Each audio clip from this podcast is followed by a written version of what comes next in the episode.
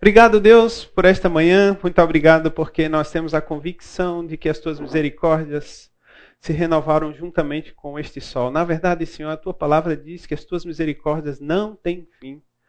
E este sol é para nos lembrar a nossa dependência de ti. Mas se nós pararmos para pensar, Senhor, que a cada segundo nós precisamos respirar para viver. Tu quem nos fornece, Senhor, o oxigênio. Nós dependemos de ti o tempo inteiro. E nós somos gratos por esta manhã e pela oportunidade de refletir sobre o que aconteceu em um período tão relevante da história cristã. Eu agradeço a Ti por cada um que está aqui, pela oportunidade que temos de aprendermos juntos. Eu oro em nome de Jesus. Amém. Queridos, está aqui o nosso programa de curso, onde vocês já. Eu digo vocês porque na primeira eu estava no louvor, tá? Por isso que eu faltei a primeira aula. uh, tivemos duas aulas uh, que abordaram a adoração por meio da palavra. E coube a mim falar hoje, por isso, né, que o Renato ele pegou a parte melhor e deixou a parte mais difícil para mim, né? É muito amigo. uh, considerar o aspecto da adoração na igreja reformada. Então, deixe-me falar algo para vocês que considero importante. Essa aula de hoje, ela tem a característica mais histórica que bíblica. O que eu quero dizer com isso? Se você está na escola bíblica, né? é, é que eu não queria que você perdesse de vista a proposta macro, que são as cinco aulas. Ok? E disso você extrai elementos que vão é, nortear a sua adoração ao Senhor como a minha.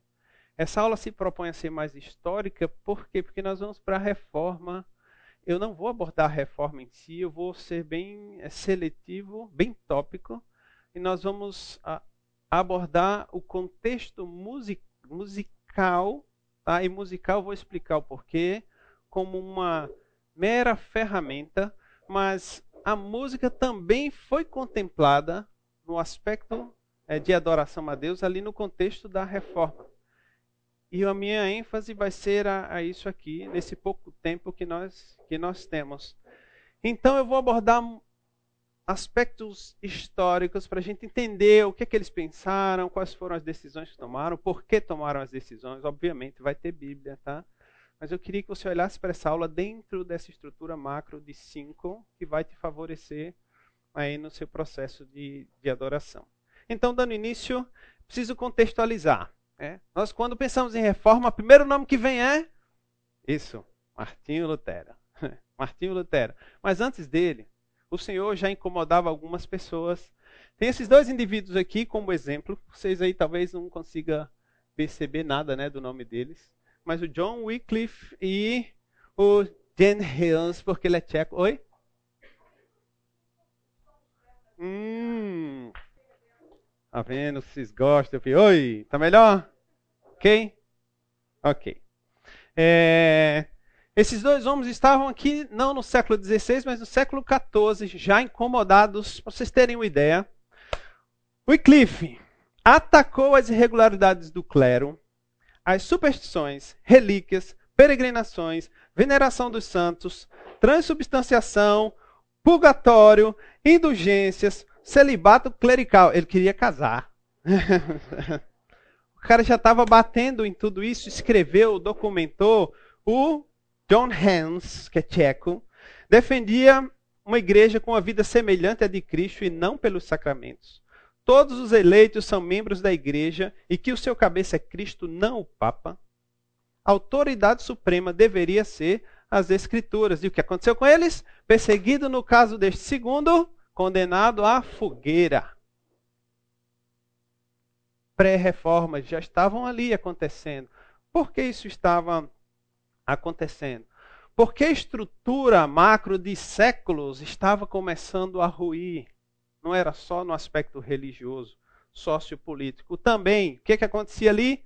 Ah, como um, ainda um embriãozinho ali as, as questões de de formação dos estados nacionais, como nós conhecemos hoje. Isso veio se concretizar alguns séculos para frente. Né? Revolução Industrial, por ali tudo mais, as definições territoriais. Mas aqui já tinha um esboço disso, consequentemente, pessoas responsáveis por essas áreas que não se tratavam de pessoas religiosas. O feudalismo está caindo, está começando a ruir. Então o rei começa a ganhar mais força, porque a igreja católica é quem dominava, agora vai perdendo o seu poder. Seu poder. Pobreza, doença, conflitos, declínio do papado. Achei interessante nesse estudo, algo que eu não sabia, mas houve um determinado momento na história do papado em que Uh, simultaneamente três, pa três papas, eles estavam brigando entre eles, né? E dizendo, eu sou o cara, não, você não sou, eu sou o cara. Estavam lá brigando. Levanta-se um concílio para tra tratar disso. Queridos, os concílios não eram três meses, nem três dias, eram cinco anos. Tá lá os caras discutindo lá e os três brigando. Resolveu? Não. Vai para frente, outro concílio, enfim. Então já havia uma uma estrutura ruindo, né?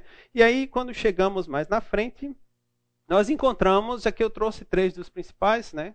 São considerados os principais reformadores: Lutero, Zwinglio e o Calvino.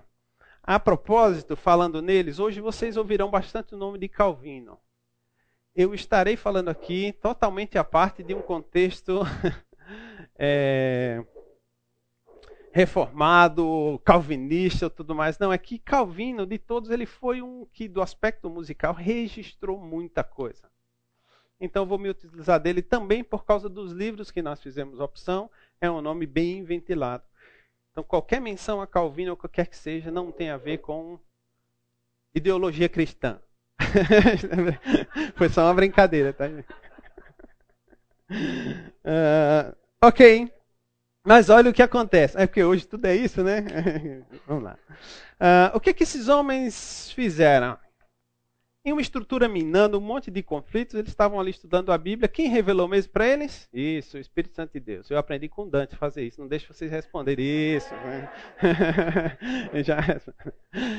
O Espírito Santo do Senhor estava enquanto lendo as Escrituras, porque a fé vem pelo ouvir o quê? O que você acha, o que você pensa? Não ouvir a palavra de Deus. E foi isso que aconteceu e Lutero, Zwinglio, Calvino, pessoas alcançadas por isso. Como assim?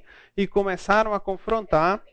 Uh, e aí o que é que acontece? Gente, eles rompem com tudo, com o luxo da igreja, com a pompa da, da igreja, mas também com, totalmente com a sua doutrina, né? E agora eles passam a ser perseguidos. Essas pessoas tiveram que fugir, passaram tempos escondidos, né? usaram outros nomes, mais especificamente no caso de Lutero, para quê? Para não ser achado. Não tinha redes sociais. Ah, vamos procurar ele aqui. Pega o IP do computador dele. Aqui. Vamos ver se não existia isso. O cara tá lá escondidinho.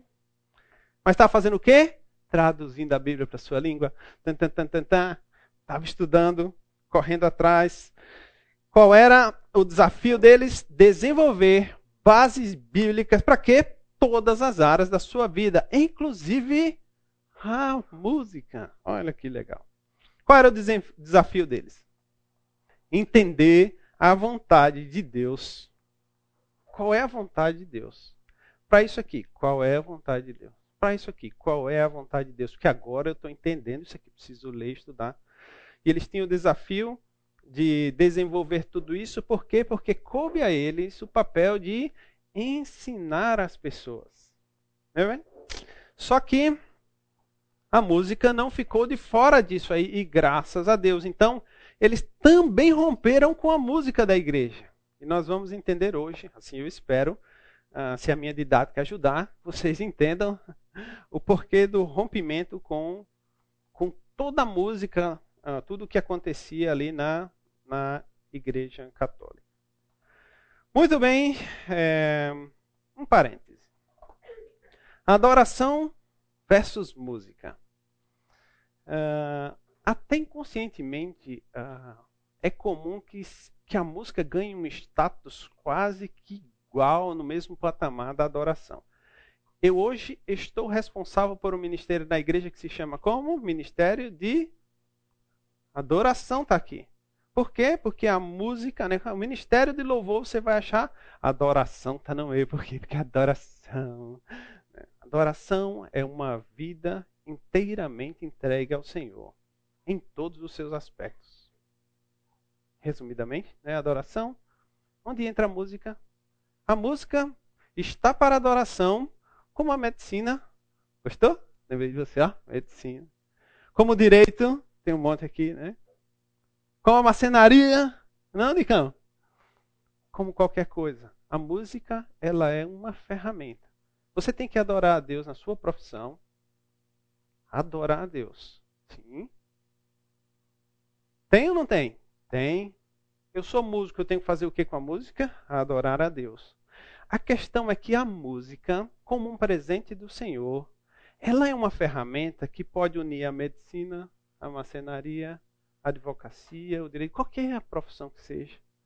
Ela ajuda você a se dirigir a Deus como uma expressão de adoração. A gente pode juntar as vozes e cantar ao Senhor, independente da profissão. Mas isso dá à música um patamar igual da adoração? Não, ela é uma ferramenta. Trabalhando com música há anos, não vou dizer quantos anos, mas quando caiu essa ficha foi maravilhoso. Por isso que eu choro. Todo mundo já sabe, né? é a palavra de Deus, não se trata da música. Se trata do Senhor e da sua palavra. A música é uma ferramenta. E ela tem que estar no seu lugar. Por isso está bem pequenininho aí. Vocês não esquecerem. Fecha parênteses. Muito bem. Vou contextualizar vocês sobre a parte musical que acontecia ali. Certo? Esse indivíduo, Josquin Desprez, tem que ter um né? Ele foi considerado o Michelangelo da música no seu período. Ele é contemporâneo de Lutero. Lutero teria dito sobre ele o seguinte: as notas musicais estão a favor. Aliás, as notas musicais estão é, favoráveis ao Josquin, enquanto que os compositores demais a quem estão favoráveis às notas musicais. E ele chama Josquin de o Senhor das Notas. De fato, ele foi um cara com uma, uma visão musical maravilhosa. Ele estava à frente do seu tempo, era vanguarda total. Se vocês estão ouvindo aí, é uma música para dormir? Não. Queridos, pense. Início do século XVI. Está ali o Renascimento surgindo. Essa obra que vocês estão ouvindo é uma obra para seis vozes. Esse cara ele foi um especialista em é, independência vocal, que a gente chama de polifonia, né? O que? Tem várias linhas melódicas que são independentes. Elas têm uma estrutura nelas mesmas, mas elas estão amarradas verticalmente, que são as harmonias. Fazer esse trabalho de pensar cada nota ligada assim dentro de estrutura solta é uma coisa que até hoje não é fácil, é complexo. Então, a música na igreja era assim, os caras contratados, alto nível, era sensacional. Eu não queria ter visto isso, mas eu vou ver melhor do céu, glória a Deus. Tá aqui um homem que era contratado e bancado pelo Papa, certo? que a gente vai ver ah, se algo tão belo assim, eles precisaram romper com isso, porque é maravilhoso de se ouvir uma estrutura tão complexa. Para Deus, nós temos que dar o melhor, o que é perfeito, sim, mas tem um parâmetro que aqui não era considerado, que a reforma vem para fazer isso acontecer. E é isso que a gente vai ver.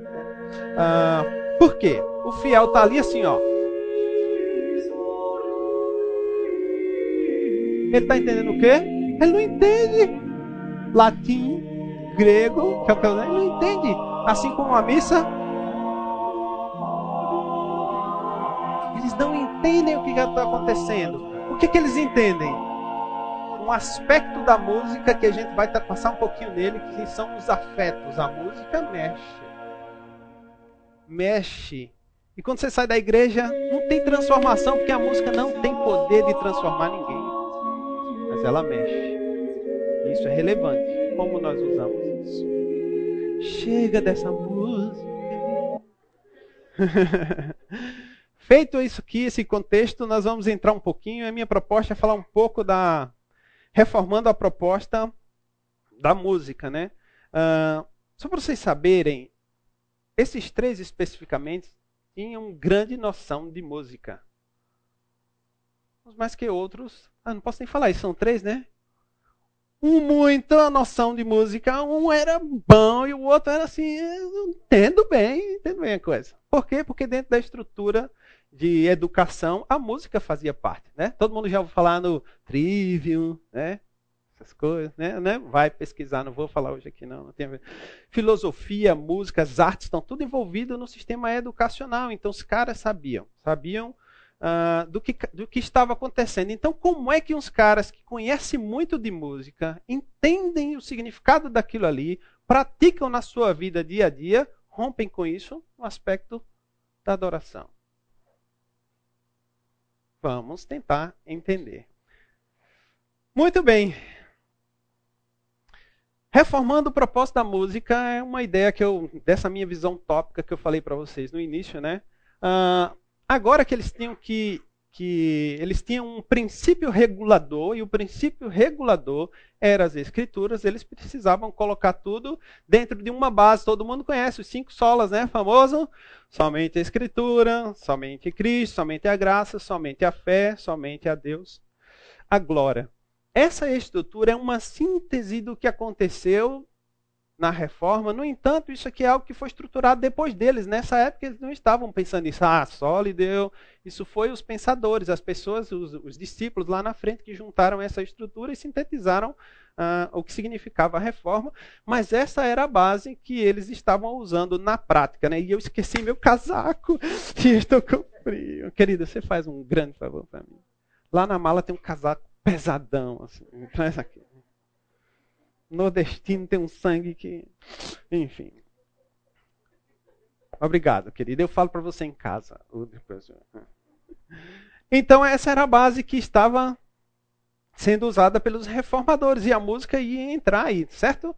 Então, é, pensando na música, no propósito da música, né? Participação da igreja. A igreja não cantava. A igreja não tinha vez, né?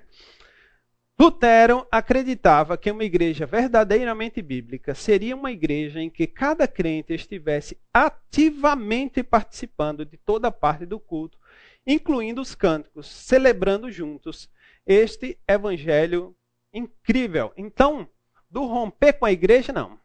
Eles não podem ficar apáticos. Se eles têm que entender as escrituras, eles têm que entender a letra das músicas, e mais que isso, eles têm que, e a gente viu semana passada, é uma ordenança. Tem que cantar.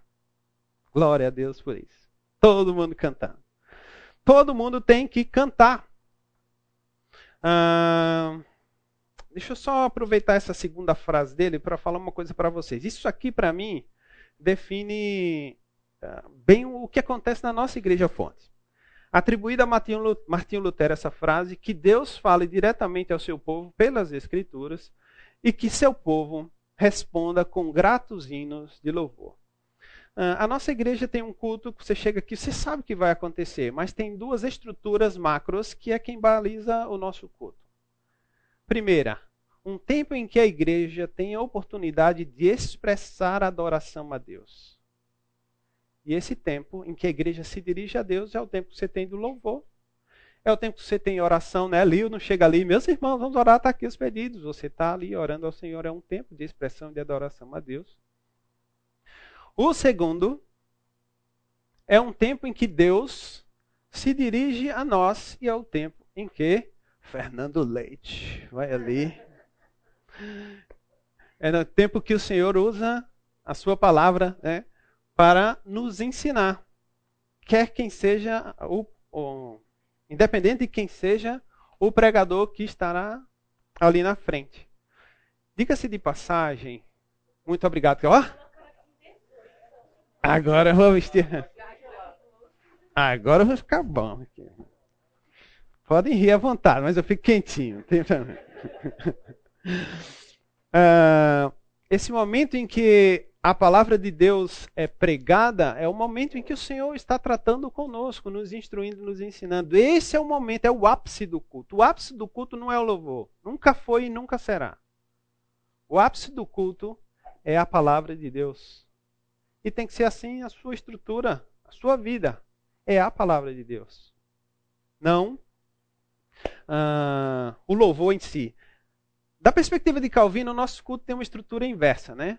É, mais para frente eu, eu não vou entrar muito nesses detalhes, mas ele, a gente tem um tempo de louvor e depois da palavra. No caso dele, ele tinha primeiro a palavra, dentro de uma estrutura mais complexa que eu não vou entrar em detalhes, mas dessa, pensando em, em, bases, era uma estrutura em que primeiro a palavra era apresentada e a igreja respondia ao que foi falado com músicas e, e cantos de louvor e adoração a Deus. Muito bem, mas agora a proposta é que os fiéis participem. Então precisa acontecer o quê? A música ela tem que ter também um propósito pedagógico. Vamos ver. Eles escreveram inários, entenderam? Eles escreveram Castelo Forte. Você já pensa essa música assim, né? Não, podemos cantar diferente, né? Uh, todo mundo já sabe. Castelo Forte. Essa música é de quem? Isso, Martinho Lutero. Foi ele que escreveu. Certo? Eles escreveram inários. No caso do Calvino, que dos pensando musicalmente, era o cara menos provido, o que é que ele fez? Hum, vou contratar um grande, alguém que um grande pensador para colocar os salmos em métrica para que a igreja possa cantar. Vou contratar um grande musicista para ele escrever as músicas. Ele também tem um inário é, que ele colocou lá para a serviço da, dos fiéis. Mas vamos ler aqui. Ó. As letras do, salté, do saltério foram preparadas para apelar à inteligência ou convidar a processos cognitivos.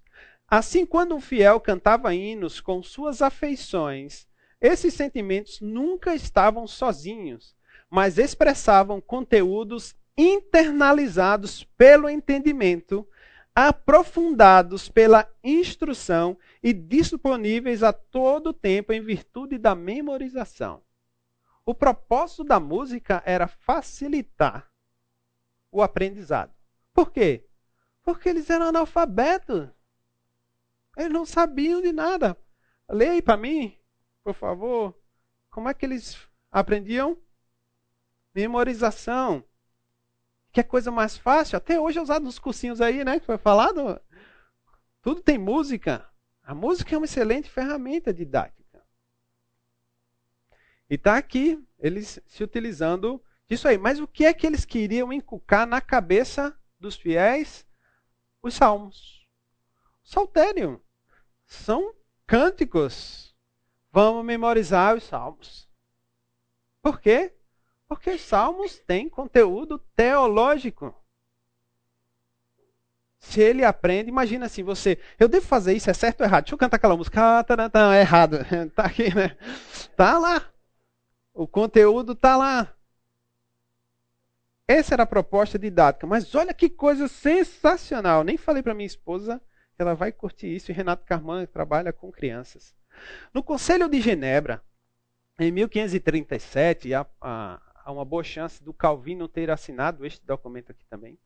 A maneira de. O que foi que eles defenderam lá e afirmaram? A maneira de proceder que nos parece boa para cantar os salmos na igreja é que algumas crianças que tenham previamente praticado um, cante, um canto eclesiástico simples os cantem em voz alta e distinta, e que o povo escute com toda atenção e acompanhe de coração o que é cantado com a boca, até que pouco a pouco cada um se acostume a cantar comunitariamente. Vamos refletir o que ele está dizendo aqui. Ele está dizendo o seguinte: faça diferente do que o povo vai fazer lá no século 21, que é os adultos que ensinam as crianças. Vamos nos utilizar das crianças para ensinar os adultos. Certo? As crianças que houvesse praticado um tipo de canto simples, eles estão fugindo do complexo, mas não vou entrar nesse detalhe. Cantam, as crianças cantam com uma voz alta e distinta. Agora o que ele fala para o povo? Que o povo escute como? Ah, que linda! Minha filhinha.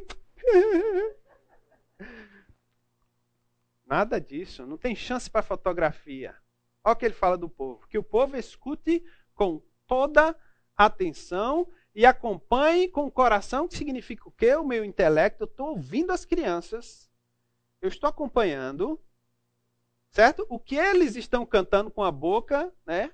Isso aqui não é escrita de português, não, é só para endossar o que está sendo dito. Né? Até que pouco a pouco cada um se acostume a cantar comunitariamente. A ideia é o coral infantil está cantando e você está pensando. Daqui a pouco eles cantam no domingo seguinte a mesma música e você balbucia algumas palavras que você memorizou. E no seguinte você vai aumentando ali e daqui a pouco você está junto com as crianças. Com qual propósito? Adorar a Deus. Não se tratava de beleza. O que tem seu valor. Não estou entrando na questão do. É maravilhoso ouvir as crianças cantar. É didático para nós até hoje. Por quê? Pureza estão isentos de tantas coisas. Ele abre a boca e se dirige a Deus assim, e a gente fica nós brigando. Aqui o irmão levantou a mão, misericórdia. Né? Aprendamos com as crianças. Era isso que estava acontecendo. Um, um conselho, os grandes pensadores. Vamos nos utilizar das crianças enquanto esse povo não aprende a ler. Eles serão uma ferramenta útil nas mãos do Senhor. Útil nas mãos do Senhor. Certo? As crianças participando do processo de ensino. Reforma dos, dos afetos. Esse é um ponto que eu, que eu diria dos mais polêmicos. Eu já estou falando isso para a gente não entrar em polêmica. é, porque quando se trata de afetos é muito subjetivo. Vai de pessoa para pessoa. Né? É, e a gente tem que aprender a respeitar. Mas vamos entender o que é que acontece aqui. Veja, muitos séculos antes, Agostinho, 354 a 430, ele disse o seguinte: olha que dilema que ele vivia. Assim flutuo entre o perigo do prazer e os salutares efeitos que a experiência nos mostra. Portanto, sem proferir uma sentença irrevogável, inclino-me a aprovar o costume de cantar na igreja. Para que, pelos deleites do ouvido, o espírito demasiado fraco se eleve até os afetos da piedade. Isso é importante. A gente fala em afetos no contexto deles, não eram os afetos da minha experiência. Eram os afetos que nos levavam a uma condição correta diante de Deus. A música que ele está colocando aqui vai levá-lo a uma condição, prepará-lo, e essa é uma ferramenta fortíssima. E por outro lado, perigosíssima se a gente passar do ponto. E é isso que ele está aqui, o conflito dele. Essa música precisa me levar para o lugar certo. O espírito, que é demasiado fraco, se eleve até os afetos da piedade. Olha o dilema dele. Quando, às vezes, a música me sensibiliza mais do que as letras que se cantam, confesso com dor que pequei. Você entendeu o que ele está dizendo aqui? O dilema dele é: quem tem que me levar aos afetos da piedade não é a música, e a música, agora afirmo como músico, ela pode fazer isso tranquilamente. Mas quem tem que comover você, te deixar constrangido como o amor de Cristo nos constrange, é a palavra de Deus. E aqui o dilema dele é isso. Quando às vezes a música me sensibiliza mais do que as letras que se cantam, confesso com dor que pequei. Neste caso, por castigo, Preferia não ouvir cantar. Eis em que estado me encontro. Que dor, né? Só que isso aqui, poxa, coitado dele, coitado dele não, coitado da gente. Presta atenção. Nós não estamos alheios a isso aqui. Isso aqui é o que nos envolve dia a dia. A gente vai explorar um pouquinho mais é, disso aqui. Calvino, se apoiando nisso, é, em Agostinho, o que é que ele diz? Nem contudo aqui condenamos a voz ou o canto, senão que antes muito os recomendamos, desde que acompanhe os afetos da alma. Impõe-se diligentemente guardar que não estejam os ouvidos mais atentos à melodia que a mente ao sentido espiritual das palavras. Você entendeu? Não é a música quem tem que mexer com você. É a palavra. E a música? Que ela mexe. Ela mexe. Então, queridos, nossa adoração a Deus, assim como esses irmãos estavam buscando, vale dizer que estão rompendo com tudo. A gente olha hoje para esses caras, a gente, era difícil para eles. Não tem mais nada. De onde a gente começa? Da palavra. Estrutura isso, estrutura isso, estrutura isso, estrutura aquilo outro. E assim vai. Era difícil para eles. E aí entra a música e o que a música pode fazer, o que a música pode. Eu estou estudando, eh, fazendo um curso nesse momento, e, e o curso é o impacto dos acordes nas sensações. Acreditem. Acreditem. É simples. Você já viu um filme que leva a chorar? Assim, você vê uma cena, né? Triste. E aquela música começa com. A música vem. As cordas. Queridos, a música é poderosa. Eu vi uma cena, eu não achei apropriado trazer aqui, mas posso comentar. É, de um filme de, de luta, sei lá que década aquela, eu sei que eu sou velho assim, é da minha época, né? Era Bruce Lee com Chuck Norris. Certo? Chuck Norris, novinho, com cabelão assim, ó. Que ele balança. Gente, tá, tá Chuck Norris.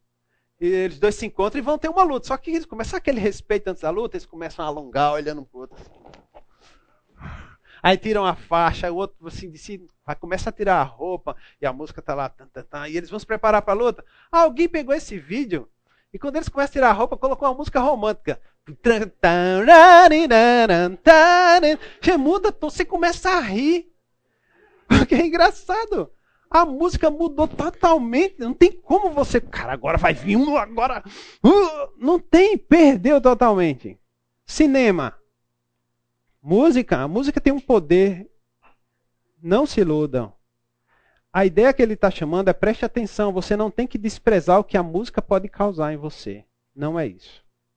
Ela é uma ferramenta criada por Deus. Ela favorece essa preparação mas quem tem que mexer com você é a palavra de Deus e não a música.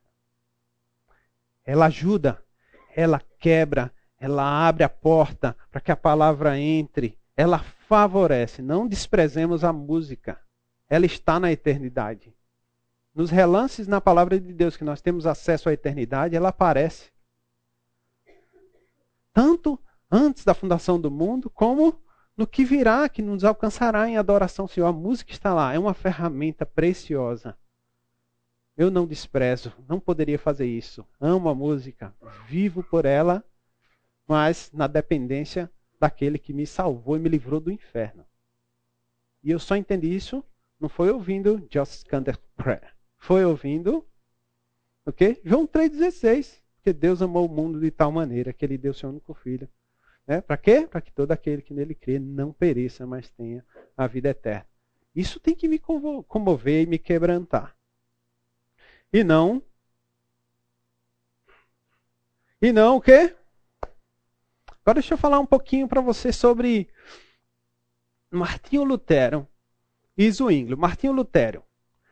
Ele conhecia bem de música, tocava alguns instrumentos, mas Zwinglio, o cara era bom tocava alaúde, do que eu anotei. Flauta, harpa, violino, símbolo, cítara de cordas, são alguns instrumentos né, de cordas aí e tudo mais. Trombetas, por que trombeta? Era trompetista, gente.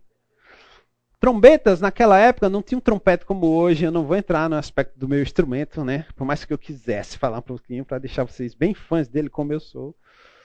Mas existiam vários tubos, eram diferentes, tonalidades, formações, enfim, e ele dominava muitos desses instrumentos, além de escrever. Esse cara era bom. Musicalmente era bom. Por que foi que ele decidiu romper com uma música na igreja? Porque na casa dele devia ser um espetáculo. Por que, que ele rompeu com a música na igreja? Porque existia um novo parâmetro. E o parâmetro não era a música. O parâmetro era. Quero que vocês saiam daqui. Se vocês saírem com isso, ótimo. Assim como a reforma veio para mudar a vida daqueles homens, e é por causa deles que o Senhor fez chegar até nós, a palavra de Deus, que a gente aprenda a valorizar muito mais que a música, que, que a medicina, que o que, que seja, a palavra de Deus. Então eu vou fazer o seguinte: dúvidas, perguntas, questões nesse momento?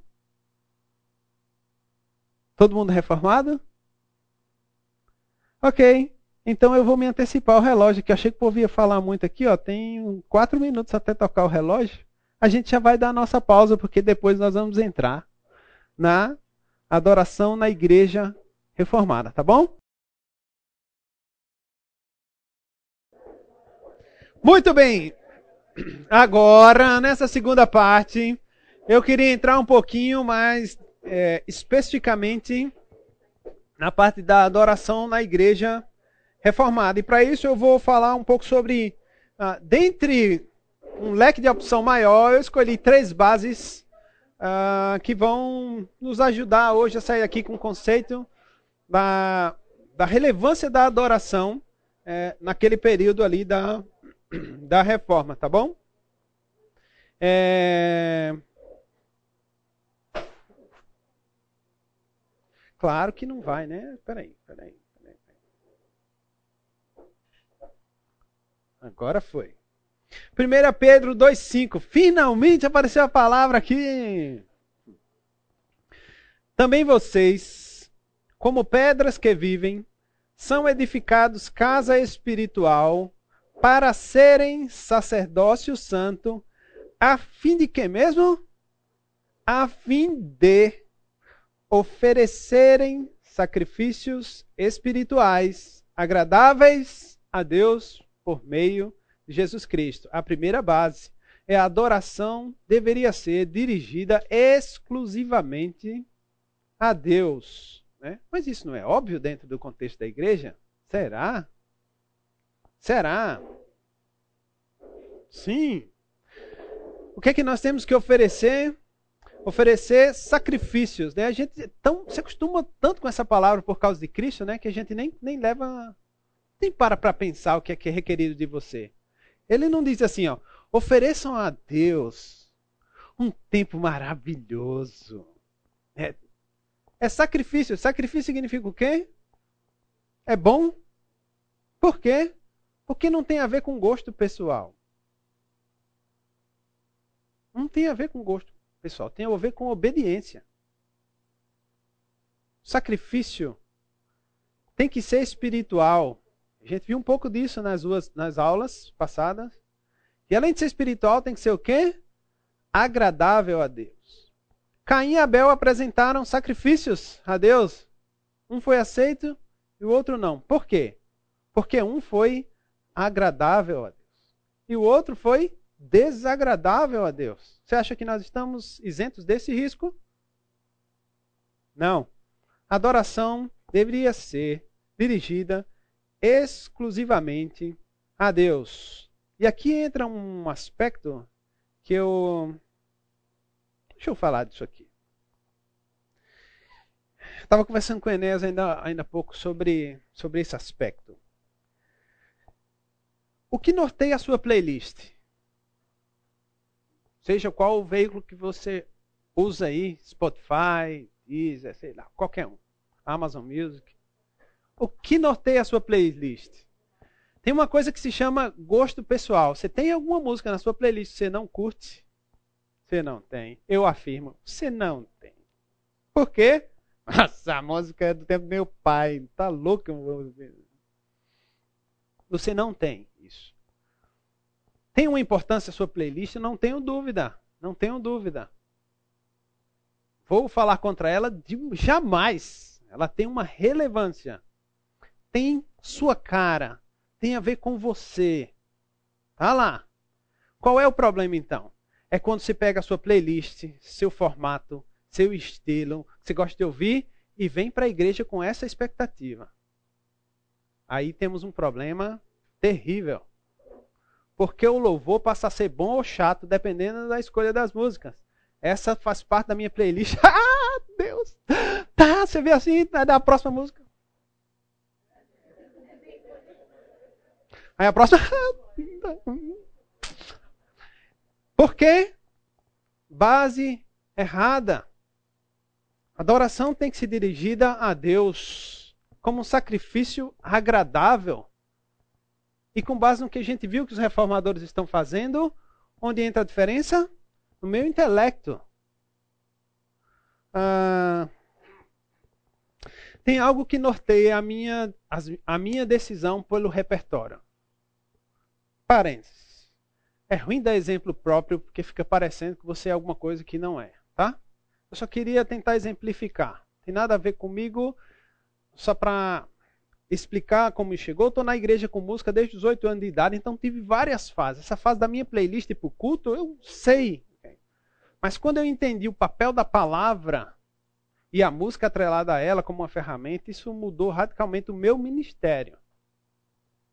Então, hoje, eu tenho o esboço do Fernando com bastante antecedência para ler, e eu vou escolher as músicas. O que norteia a escolha das minhas músicas para dar base para essa mensagem é o meu gosto pessoal, é porque a música é da hora, é porque essa música está na minha playlist, porque é uma levada que eu curto? Não pode ser. Então, o que é que eu me obrigo a fazer? Eu olho para as letras, essa bate, essa bate, essa bate. Às vezes coincide ter músicas que eu curto, mas cai músicas que eu não gosto. Estou falando de músicas, não de letra. Falando de estilo musical. Tem uma música aqui no nosso repertório que ela é terrível para mim, eu não gosto dessa música. Mas o cara pegou a Bíblia e transcreveu. Aí eu fico numa situação que é a Bíblia. Não se trata de Eusébio. Se trata do que a gente vai ver aqui, que é uma outra base, o canto comunitário, então tem uma letra que favorece, se eu vou tirar ela daqui porque ela não me agrada, então um esforço consciente de cantar uma coisa que eu não gosto para valorizar o quê? O parâmetro textual. A palavra de Deus. Essa música é sensacional. E às vezes a miserável cai bem justo antes da mensagem. A mais importante, ela cai ali. Né? Eu tenho que brigar com a música. Ah, oi, quem Achou? Não deu nem tempo eu ouvir. ah, queridos, eu gostaria de incentivar vocês. Deixa a sua playlist em casa quando você vier para o culto, que não se trata de você. Não tem a ver com gosto pessoal. Tem a ver com adoração, oferecer a Deus um sacrifício. Uma coisa difícil, mas tem que ser aceitável. E como é que eu faço isso? Essa música não me agrada. Mas esse texto. E aí eu vou à presença do Senhor de que maneira? Consciente. Coração certo e alinhado. Essa será a primeira base que eu estou propondo aqui, né? Para trabalhar os aspectos musicais também. Obviamente, isso aqui era para tudo, mas estamos trabalhando o aspecto musical. A adoração inclusive no que envolve música, tem que ser dirigido exclusivamente a Deus. E a base é essa aqui: sacrifícios espirituais agradáveis a Deus por meio de Cristo Jesus. Entendido isso? Segunda base: adoração com o coração. Esse texto de Atos 7, 39 42, contextualizando, um grande homem de Deus chamado Estevão estava para ser o quê? apedrejado, ele não sabia ainda. E ele é questionado, e o que é que ele faz? Uma declaração belíssima da história do povo de Israel, o que Deus fez desde o início. Ele vem passando ali por todo o Antigo Testamento. E ele chega nesse texto, nessa parte aqui, ele diz aqui: Nossos pais não quiseram obedecer a Moisés, mas o rejeitaram e no seu coração voltaram para o Egito, dizendo a Arão: Faça para nós deuses que vão adiante de nós, porque quanto a este Moisés, que nos tirou da terra do Egito, não sabemos o que lhe aconteceu. Naqueles dias fizeram um bezerro e ofereceram sacrifícios ao ídolo e alegrando-se com as obras das suas mãos. Mas Deus se afastou e os entregou à adoração das estrelas do céu. Tudo bem, a gente lê assim, né? Ok. Vamos mais devagar.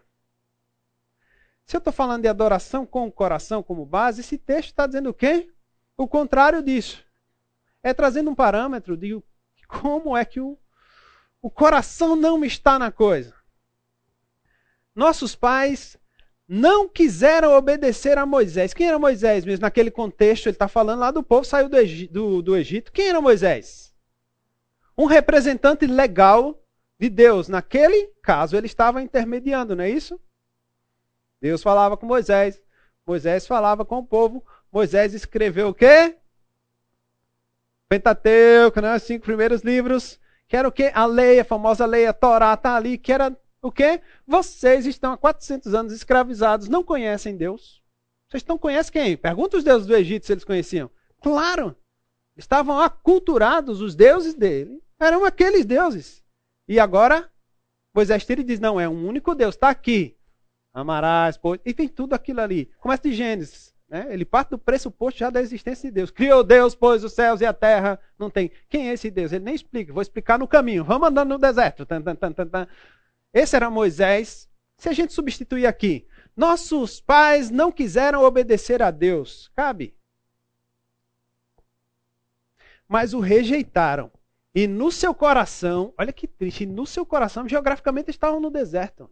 No seu coração, voltaram para o Egito. O que significa isso? No coração eles voltaram para o Egito. O que, é que eles pedem na sequência? Fazer o quê? E esse bezerro era a representação de quem? De um deus egípcio. No coração. Isso é triste. Olha o que eles falam para Arão.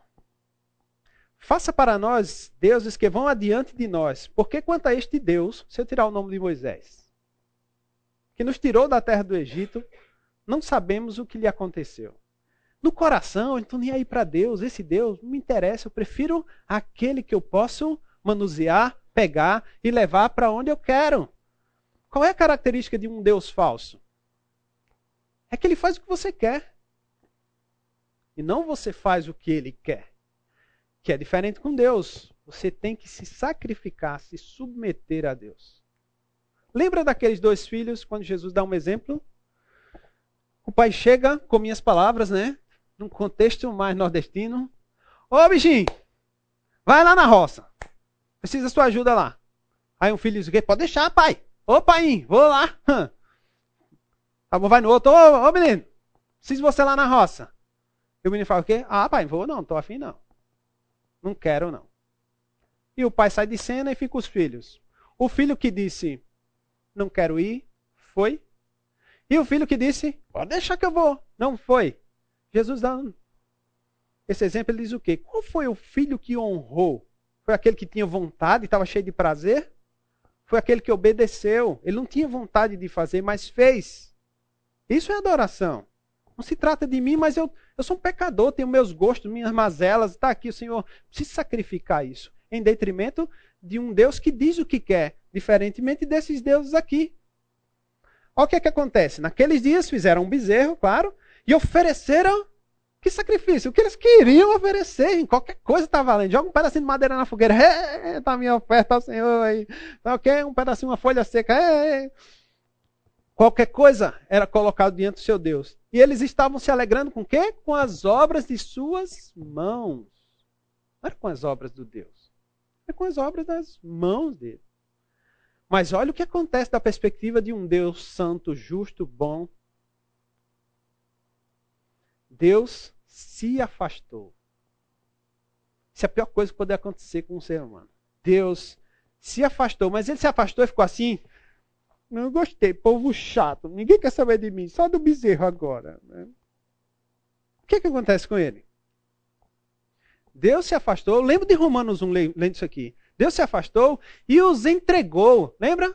E Deus os entregou uma disposição mental reprovável para fazer o que bem ele entendia. Isso é terrível. É Deus assim: Ok, você quer? Ok, vai lá. Você vai se arrebentar. Porque distante de Deus não tem alternativa. Mas olha o que Deus entregou: a adoração. Que adoração? Das estrelas do céu. Essa é a adoração autêntica? Você corre esse risco aqui? Eu estou dando ênfase porque isso tem a ver com você hoje, comigo hoje. A gente faz isso. Rapidamente. Quais são os nossos ídolos hoje? Pode até ser sua playlist. E a gente substitui. O que Deus quer por aquilo que a gente gosta, gosta por aquilo que a gente acha ou pensa ser. A adoração sem coração era combatido na reforma. Não tinha espaço. Adoração a Deus sem o coração resulta em adoração. A quem? A você mesmo, a mim mesmo. Não tem alternativa. Nós somos seres adoradores. Ou estamos com foco certo na adoração ao Deus único e verdadeiro, com que quer que seja, com aspecto musical ou sem música, ou a gente está adorando a nós mesmos. Não tem alternativa, é o que esse povo estava fazendo. Eu espero que nós não tenhamos o Senhor dizendo: vai, você está se afastando de mim? Porque isso também é possível para nós. Não no sentido de perda de salvação, não estou me referindo a isso. Ok?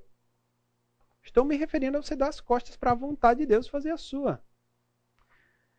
Muito bem, adoração sem coração. Não existia. Lá era exigido que a adoração. Uh, que o coração estivesse envolvido na adoração. Calvino tinha os afetos na oração em tão alta conta que afirmava não ter valor a oração que não fosse expressão do coração. Ele entendia que sem o coração, a língua é muito desagradável a Deus. A língua em que contexto? Eu estou dirigindo, eu vou ali em cima, se meu coração não estiver alinhado, e acreditem, muitas vezes ele não esteve. Porque eu sou um pecador. O que é estava acontecendo ali? Desagradável a Deus. O Senhor não recebe se o nosso coração não estiver alinhado. Mas ele está tratando aqui de oração, né? O que é que Calvino fala na frase seguinte aí? Será bom introduzir cânticos eclesiásticos para melhor motivar o povo à oração e ao louvor a Deus. Mas por que ele está tratando oração? A gente está falando de adoração com coração e a oração entrou aqui. Porque do aspecto musical, eles entendiam que a música nada mais era do que uma oração cantada. Então você não desassocia que a música é uma coisa, a oração é outra. Não. Cada vez que você canta, você ora. A diferença é uma oração com base musical, outra oração sem base musical. Eu estou aqui, Senhor Jesus, te agradeço, estou numa oração sem música, ou eu posso orar como meu Jesus, cantando semana passada, Salvador, outro igual, não, estou orando. Agora se eu estou Todos os dias. Nossa, que som massa. Quero louvar. Nossa, aquela pessoa desafinou. Maravilha. Isso não é adoração. Mas vocês estão percebendo, todos vocês, que vocês já cometeram esse mesmo erro que eu, né? É uma pena. Nós somos pecadores. Mas a palavra de Deus pode nos transformar. Que esses homens que batalharam para trazer novos parâmetros bíblicos possam nos nortear hoje a essência é a palavra de Deus. Música é igual a oração. Então é preciso, para que eu adore, com a parte musical, com a oração, meu coração esteja totalmente alinhado com a vontade de Deus. E eu encontro a vontade de Deus aonde? No que eu acho, no que eu penso? Não. Na sua palavra, que é o que eles estão batendo tanto, né? Essa pessoa é, Hermstein Costa. Aí você já sabe que é brasileiro, né? Hermstein, mas é Costa, né? é, ele é o, o, autor do prefácio de um dos livros que nós estamos usando como base aqui. E ele diz o seguinte: a nossa adoração não tem nenhum valor intrínseco. Por mais belo e harmonioso que seja o nosso culto, se não proceder de um coração contrito diante de Deus, de nada adiantará. Deus não se agradará dele, porque Deus é justo e não é subornável. Muito legal isso, né? A gente lê, entender e a prática. e a prática. É o que nós temos que buscar, queridos. O nosso coração não pode estar alheio. Deus não se agrada. Deus não é como a gente faz, assim, não, vou te dar uma chance, ok, eu entendo, você está cansada, né? Eu, não, tudo bem, eu sei que você gosta muito desse, desse aspecto né, da igreja. Ah, tá bom, eu vou, vou receber aqui sua. Não existe isso com o Senhor. Não existe isso com o Senhor. Na última aula a gente vai ver um, um, um aspecto um pouco mais detalhado disso. O Senhor não é subornável, não adianta. Mas olha, o coral estava sensacional, foi maravilhoso. Coração estava na coisa? Seu coração estava na coisa? Serve para Deus? Gente, é só você pensar: que tipo de música será que Deus escuta lá? Desafinos, né? Ele é perfeito. E diante dele está a perfeição. E a música que tem lá? Eu tô louco para ouvir. Com certeza vai fugir todos os parâmetros que eu conheço, né? Mas ele pode se utilizar também desses parâmetros que nós conhecemos, porque veio dele, é um presente dado por ele. Enfim. Outra base, adoração coletiva. Dentro dessa parte da, dessa base aqui da adoração coletiva, eu vou destacar três marcas Uh, tô bem calvinista, né? Três pontos, três marcas, né? Oi. Uma pergunta. Sim. Uh, você falou que a música é uma oração cantada, mas nem toda música é uma oração, né? Tem algumas que cantam outras situações do ser humano, não Sim. oração. Sim.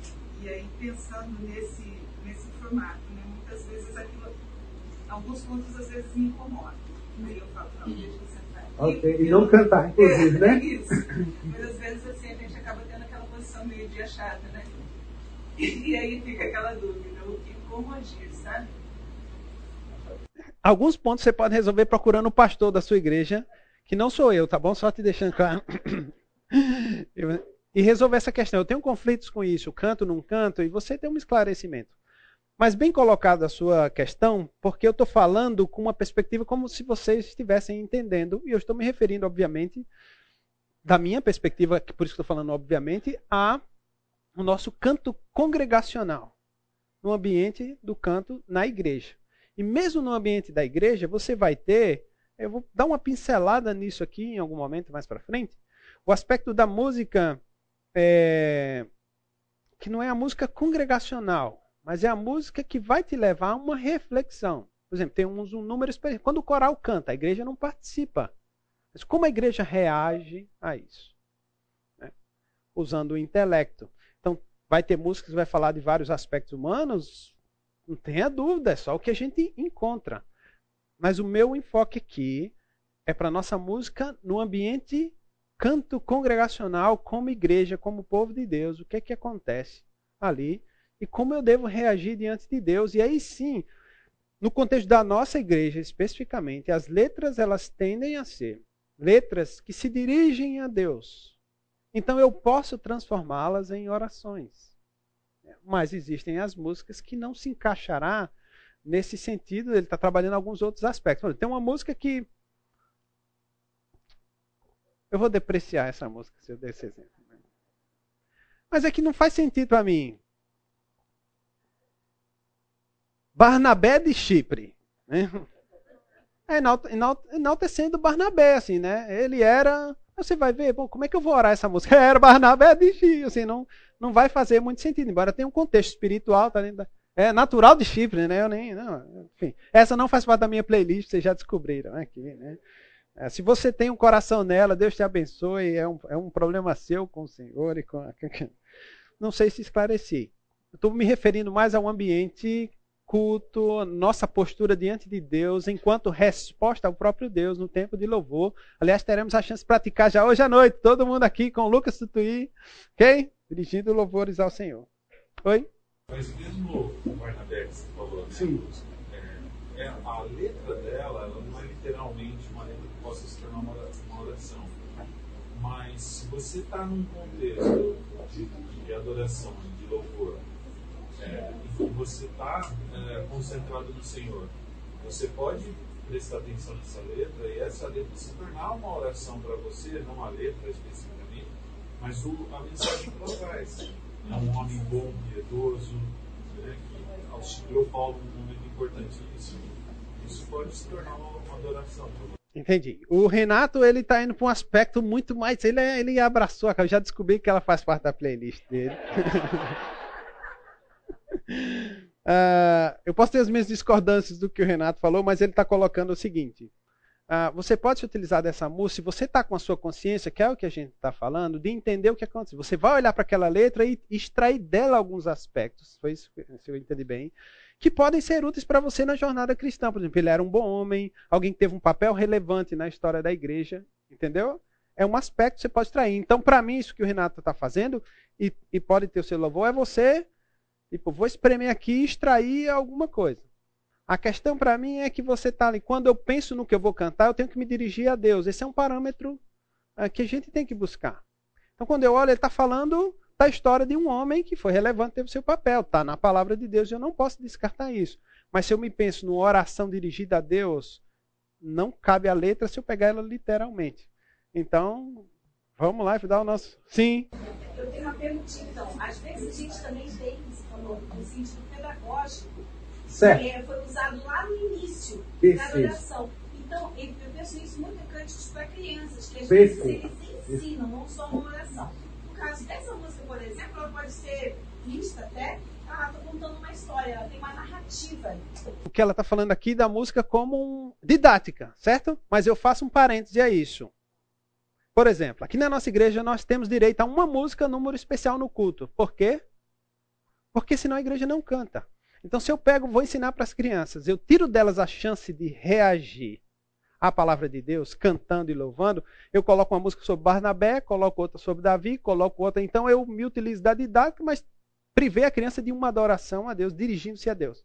Então ela faz sentido o uso dela, perfeito, desde que seja, para mim, pontual e específico. Então, trabalhando uma série de mensagens sobre os grandes homens bíblicos. Vai falar sobre Barnabé. Sem problema algum. Barnabé entrou ali, a história, eles cantam a música, mas não privar deles o que a gente tem falado, que é nós fomos criados para cantar e para adorar a Deus, reagindo à sua palavra. Então, perfeito a ideia. Aqui, depois ali.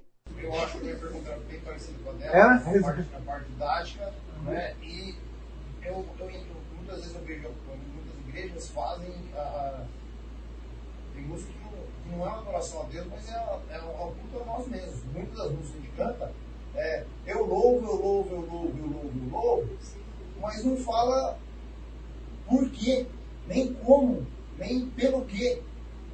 E aí é, é simplesmente eu louvando o vazio. Ok. Entendeu? Então é, é... é, é sobre isso que eu falei dos perigos que nós corremos hoje, que são muito piores, muito piores para mim. Mas eu sei que você está fazendo uma crítica a mim. Muita música a gente canta, então, ok, entendi, vou procurar, vou procurar as letras. Né? No meu caso, envolveu tanto a questão do eu louco tá, okay. né, quanto a, questão de chamar Deus em você. Certo. Eu fico imaginando assim, o povo de Deus chegando e você jamais faria isso. Então, eu não me sinto bem de fazer isso, aí eu abaixo ou eu canto, enquanto a tema canta você, eu falo Senhor. Entendi. Tem uns aspectos aqui que eu precisaria de mais tempo para explicar e eu não vou entrar nessa questão porque a gente nem mais poderemos conversar é, sobre isso. Quando você vai olhar para as Escrituras, um exemplo está ali em Romanos 14. É, você tem pessoas que uh, têm um conhecimento e outros vai ter outros em outros níveis e você tem que uh, ter cuidado com isso. Aquele cara que acha que é o bambambam bam, bam, não pode olhar para esse, certo? Que tem algumas limitações e não longe não tem nada a ver com o que você está falando especificamente direto, só colocando como exemplo. É, esse aqui está olhando para esse dizendo: esse aqui é um caso, sabe de nada, ele deixa de fazer. E esse aqui não tem o direito de julgar esse aqui. Então, se você entende que não deve se dirigir a Deus como você, e aqui eu fecho com você porque eu tenho dificuldade com isso, porque a minha formação me fez assim. Minha mãe, quando eu falava assim, mãe, você, ela falava assim, eu não sou sua pareceira. E alguém sabe o que é pareceira? É. Eu não sou igual a você. Não vem para cá com esse papo. Então, como é que eu me dirijo à minha mãe até hoje? Mãe, a senhora, pai, o Senhor. E o que é que eu faço com Davi, meu filho? Você não. Me chama de Senhor. E o moleque nessa geração tá lá, Senhor, o Senhor. É, é tratamento, uma forma de, de, de respeitar, mas isso é uma coisa muito pessoal. Então a gente tem que ter o cuidado. Se você não consegue, ok. Mas o coração de uma outra pessoa talvez não tenha tido uma formação, uma série de coisas, e ela fala com genuidade, é, com inteireza de coração, chamando Deus de você. Ele não fala como uma, como uma coisa assim, ah, e aí, Deus, e aí, mano? Ele tamo junto, né? Que aí você já tá rindo você ia morrer com um negócio desse, né? Sem dúvida. Então é só colocaria dessa maneira. A gente precisaria de mais tempo, mas como não é o, o objeto do nosso estudo, mas para a gente ter esse cuidado. Se você não canta, não cante. O Senhor conhece o coração e você vai estar sendo sincero assim, não vai pecar. Se o irmão diz você, não julgue, deixa, porque eu não sei o que acontece na intimidade do seu coração com, com o Senhor. Mas vamos lá. Adoração coletiva. Por meio de Jesus, pois, ofereçamos a Deus sempre o quê? Sacrifício de louvor, que é fruto de lábios que confessam o seu nome. Alguém aqui confessa o nome do Senhor? Levanta a mão para eu ter certeza se alguém aqui é. Todo mundo é salvo? Não tem alternativa, querido. Sacrifício de louvor é fruto de lábios que confessam o seu nome. Aí não tem a ver com música, aí não está falando de música. Louvor é louvor. Mas eu estou puxando a sardinha para o meu lado, ok? Vamos botar a música aqui. Sim, querido, tem a ver com a música, tem a ver com a sua vida, com a sua profissão. Sacrifício de louvor. Queria que você entendesse isso. Nem sempre é, é sacrifício, é obediência. Né? E e aí eu vou trabalhar essas três marcas que, mais especificamente, Calvino aborda, pensando em favorecer a adoração coletiva. Coletiva, ok? A primeira delas, simplicidade, dentro dessa proposta da adoração coletiva. Calvino acreditava que a simplicidade da forma e da linguagem poderia ser mais valorizada do que o espetáculo, por um lado, e o sentimentalismo, por outro. A adoração medieval trabalhava diretamente as emoções das pessoas por meio de pompa, cerimônia, arquitetura espetacular e performances. Mas Calvino escreveu que a adoração coletiva deve omitir toda a pompa teatral que deslumbra os olhos, mas amortece suas mentes. Assim, é necessário manter a pequenez em número, a facilidade na observância, a dignidade na representação depois de ler tudo isso, você não sabe mais de nada, porque tem tanta coisa aqui, não é verdade? Quanta coisa! Calvino acreditava na simplicidade, simplicidade da linguagem, mas contrapondo o quê? Dois extremos. O espetáculo, certo? Que era o que acontecia lá na igreja, e o sentimentalismo, que tinha, de certa forma, uma ligação, é causado por esse espetáculo. Você está no meio, ele está tentando achar um ponto de equilíbrio regido pela palavra. Não se trata do espetáculo, nem do sentimentalismo. O que é que tem que acontecer aqui?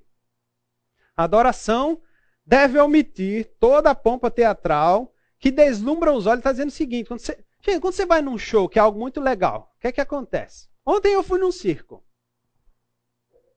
presente para os meus filhos. Né?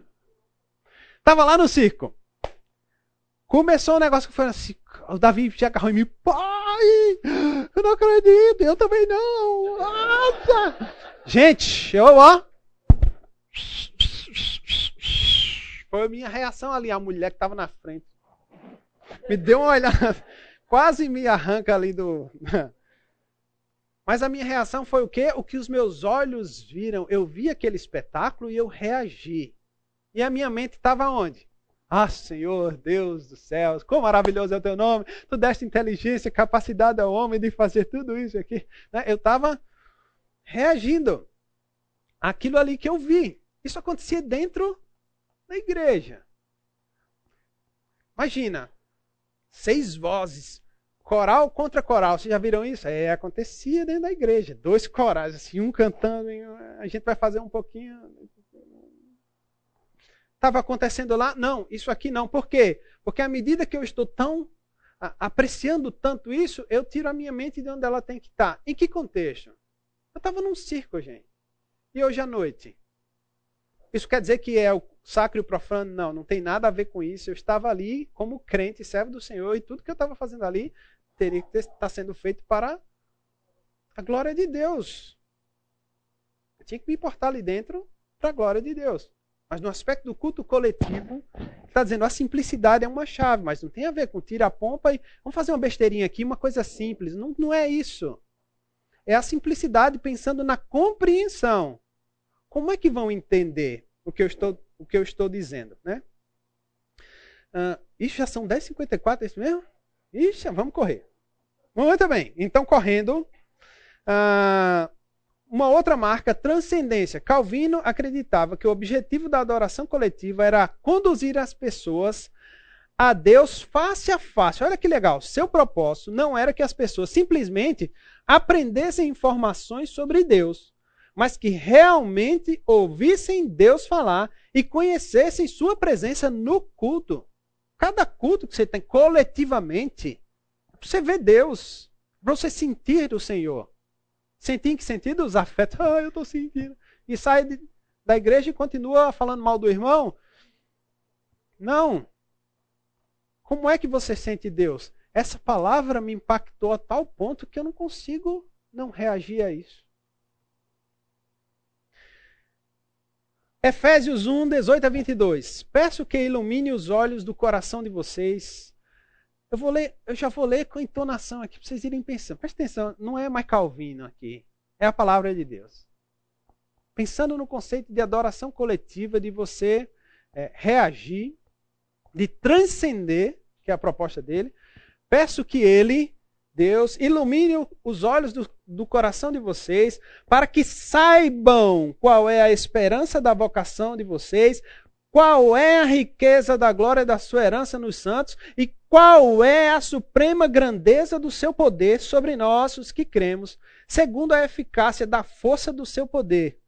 Ele exerceu esse poder em Cristo, ressuscitando-o dentre os mortos e fazendo-o sentar à sua direita nas regiões celestiais, acima, acima de todo principado, potestade, poder, domínio e de todo nome que se possa mencionar, não só no presente século, mas também no vindouro, e sujeitou todas as coisas debaixo dos pés de Cristo, e para ser o cabeça sobre todas as coisas, o deu à igreja, a qual é o seu corpo, a plenitude daquele que a tudo enche em todas as coisas.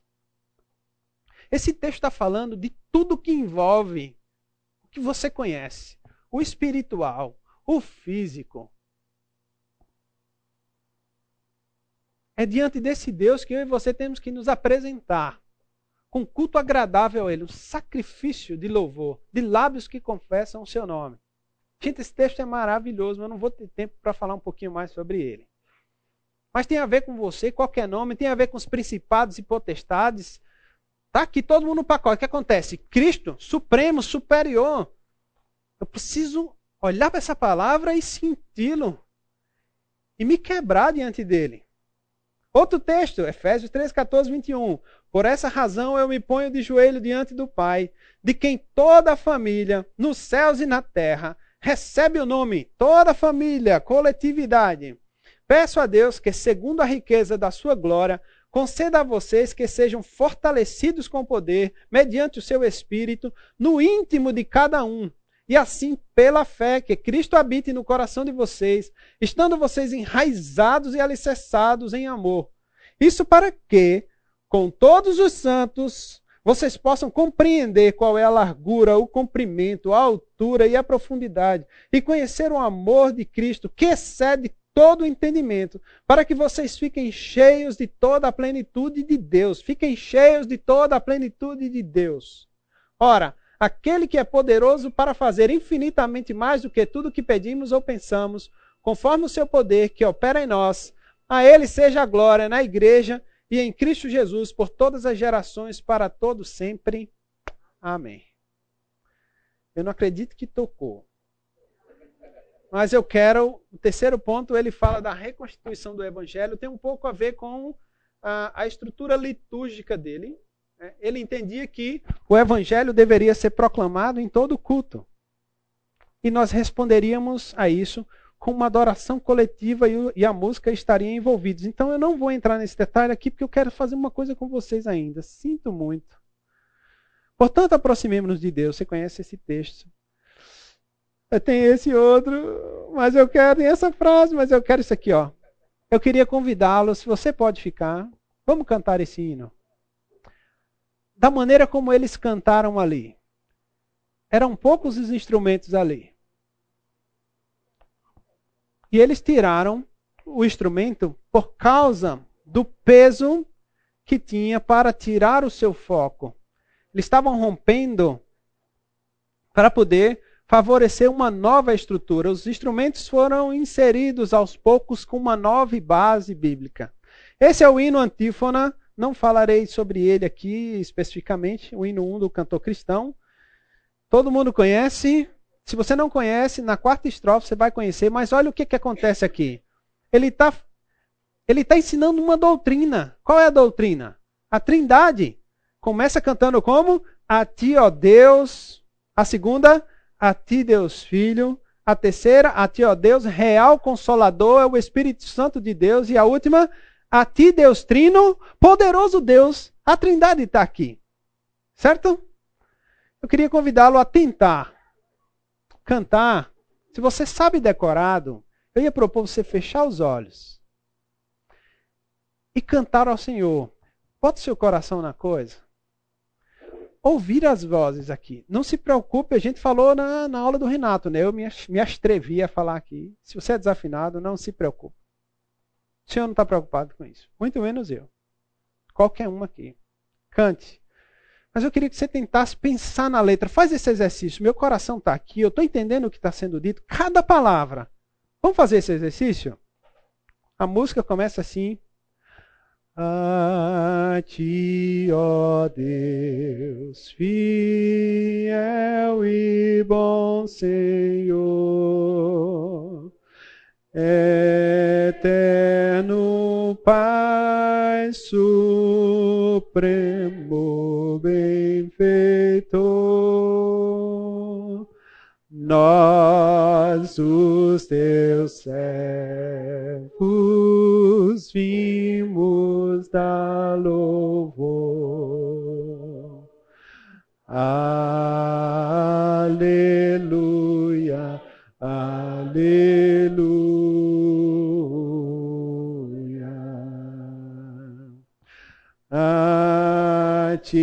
Deus Filho, Salvador Jesus. De a graça fonte da verdade a luz por teu amor medido pela cruz. Aleluia. Aleluia.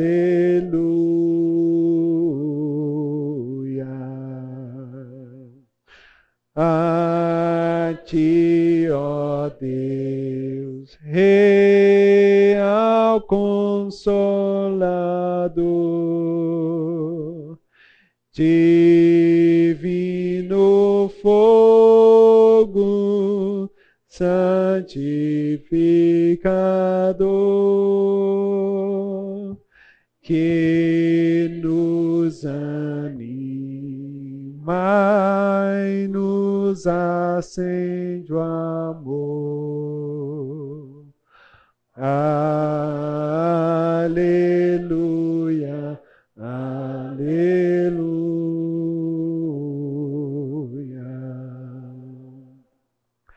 A ti, Deus Trino, poderoso Deus, que estás presente sempre junto aos teus. Ah, ministrar as bênçãos lá dos céus. Aleluia, aleluia.